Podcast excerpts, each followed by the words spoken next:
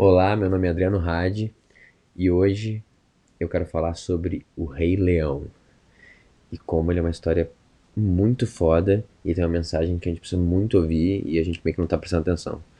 E talvez por isso que ele tenha sido feito remake. O pessoal fica pegando muito em cima que a Disney não para de fazer remake, e eu entendo, mas cara, se ela foi uma história tão impactante antigamente e ela foi meio que esquecida ao longo do tempo, talvez a gente precise meio que recontá-la de novo relembrar para a próxima geração. Então, talvez faça sentido esses remakes. Especificamente o Rei Leão uh, foi um dos primeiros da lista, né? Não muito, né? Mas foi um dos mais importantes, foi sempre um dos mais dourados e uma das maiores bilheterias. Cara, porque o Rei Leão tem uma coisa muito foda ali. E ia falar assim, cara, Adriano, não é o Rei Leão que tem uma coisa muito foda, né? Isso é Hamlet, é a história de Hamlet ou história mais profunda é a história básica de, da criação do, do, do, mito da criação do universo do Egito, né? De Horus, Isis e Osíris. E é tudo a mesma história, beleza. Mas Rei Leão foi a que ficou mais famosa e Rei Leão é que bate no nosso coração, então por isso a gente vai falar de Rei Leão. Como eu tenho só 10 minutos, eu vou ficar num ponto específico que eu acho que, é, que pra mim é um dos pontos mais foda, mas na real tem muita coisa no Rei Leão. Tipo, muita coisa mesmo. O que eu acho mais incrível é a jornada, basicamente, do ser humano que a gente vê totalmente dentro do Simba, né? E é difícil tu não conseguir ver, pelo menos, a tua vida em algum pedaço daqueles comportamentos e como comportamento específico gera consequências específicas. No Rolando Menos, no final, Rei Leão é basicamente um conto sobre a responsabilidade, sobre o amadurecimento e como se tu não fizer isso, cara, o mundo vai ser uma merda. Essa é a mensagem do Rei Leão e ele é muito do caralho, ele é muito motivadora. Agora, como acontece isso de forma específica, né? Um, a gente tem um bebê e o bebê Simba, filhote, né? Ele basicamente ele se acha o dono do pedaço, né? Ele não fez porra nenhuma e ele só se acha o merecedor, né? Ele fala que eu quero mais é ser rei e ele quer ser rei basicamente sem entender porra nenhuma, ele quer ser o rei do mundo. Tipo, eu já entendi, eu já sei de tudo. Beleza, que é uma coisa bem que uma criança faz mesmo, e a gente faz isso, e o adolescente também faz isso. E então, primeiro, se dá conta né, que a gente não sabe de muita coisa, de quase tudo. Tipo, vai ser mais fácil assim. E é tão incompetente que ele vai lá, né, ele faz a única coisa que não deveria, ele entra no, no cemitério e ele entende um pouco mais a dureza da realidade e não, dá, é aquele mundo ideal dele, ele apanha, ele tem que chegar à tradição e o pai dele para falar, cara, tu não entende nada. Não. Respeita as regras, tu não entende porra nenhuma. Volta pra cá. Daí ele vai entendendo um pouquinho devagarzinho. Beleza. Daí chega o momento lá da, da, da, tirania do Scar, da armação, e o Mufasa morre. Ah, desculpa, vai ter spoiler, tá? Se não ficou claro. vai ter spoiler de Rei Leão, pra quem não viu. E essa parte é muito importante, porque todo mundo, né, e acho que é mais ainda pro homem isso, ele vai ser difícil ele conseguir realmente crescer e seguir o seu propósito, o seu destino, se ele tiver muito ainda embaixo do, do, do cuidado do pai.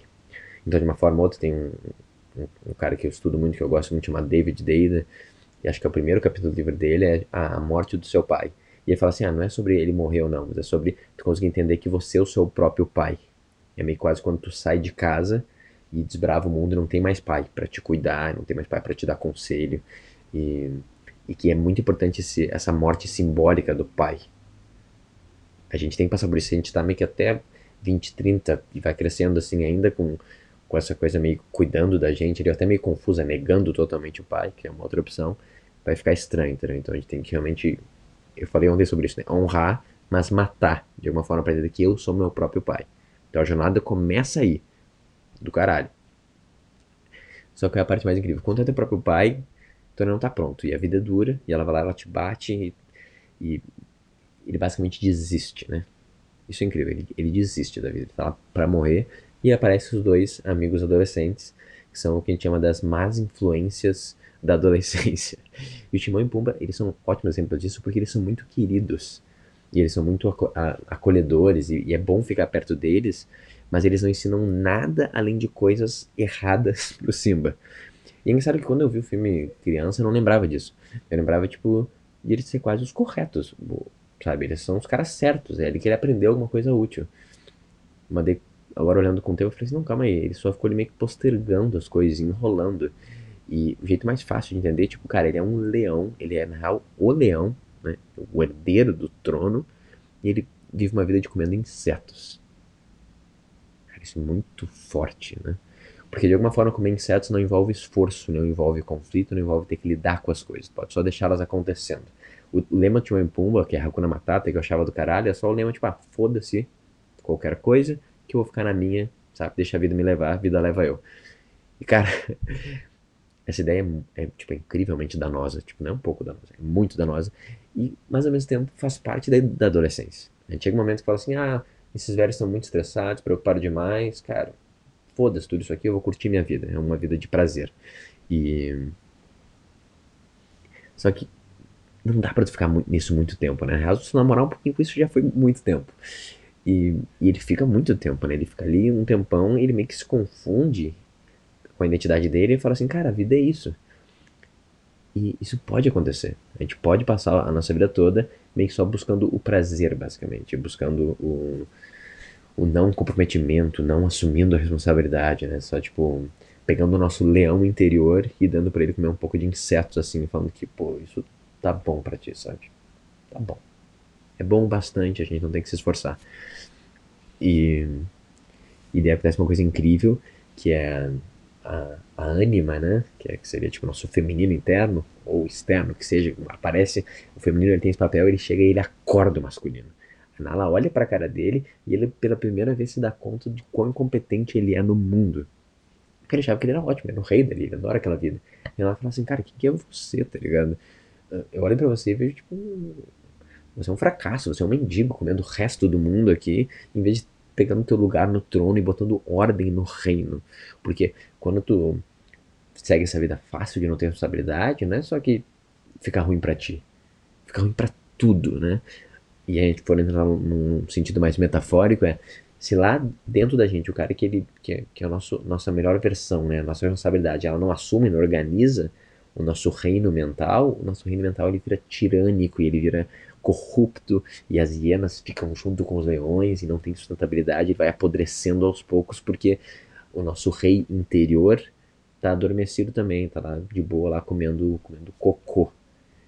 Então essa é uma etapa muito legal. Daí chega esse feminino e ele fala assim, cara, não dá, tá ligado? Tipo, isso não é quem você é para começar e isso não é bom bastante.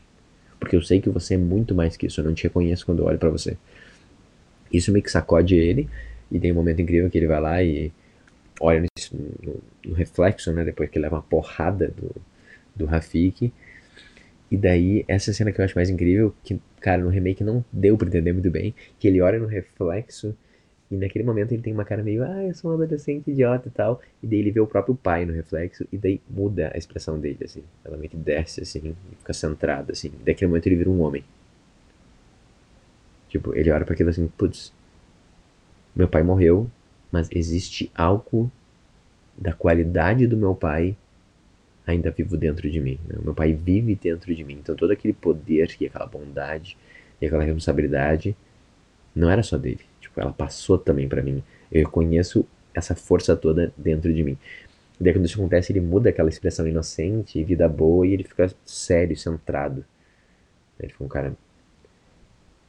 Ele meio que ele entrou dentro do próprio corpo em vez de ficar fugindo do, do que ele é. Ele lembrou que ele era um leão, né? Ele, e não era tipo um, um porco comendo resto de, de inseto, que é o que ele estava brincando de ser pelos últimos anos todos. E daí quando ele lembra, ele realmente fala assim, cara, não dá, tipo, eu tenho que ser o rei do meu reino, né? Eu tenho que organizar as coisas, eu tenho que ser responsável pela não só a minha vida, mas a vida de todo mundo que tá aqui. E ele volta, ele confronta, né, o seu lado tirânico, que é o Scar. E ele ganha a luta e, e ele volta ele reconhece o seu papel, né? Ele, ele reconhece a, a divindade ou, ou, esse lado quase o rei que existe dentro dele. E ele fala assim: não, eu vou agir como um rei, eu não vou agir como um, como um, um mendigo, né? Implorando por restos e querendo me divertir toda hora. E, e isso. Incrível essa mensagem. E e ele é incrível porque tu olha para aquilo e fala assim, putz, eu já passei por essa etapa. Ou, ou mais importante, qual parte ainda da minha vida eu ainda tô querendo só comer inseto achando que tá bom. Eu ainda tô fugindo da responsabilidade. Eu tô falando, não, não, mas isso não é meu, isso não é comigo não, isso é lá do outro lado. Né? Isso não é, não é o meu reino que eu abandonei que está sendo destruído e corrompido.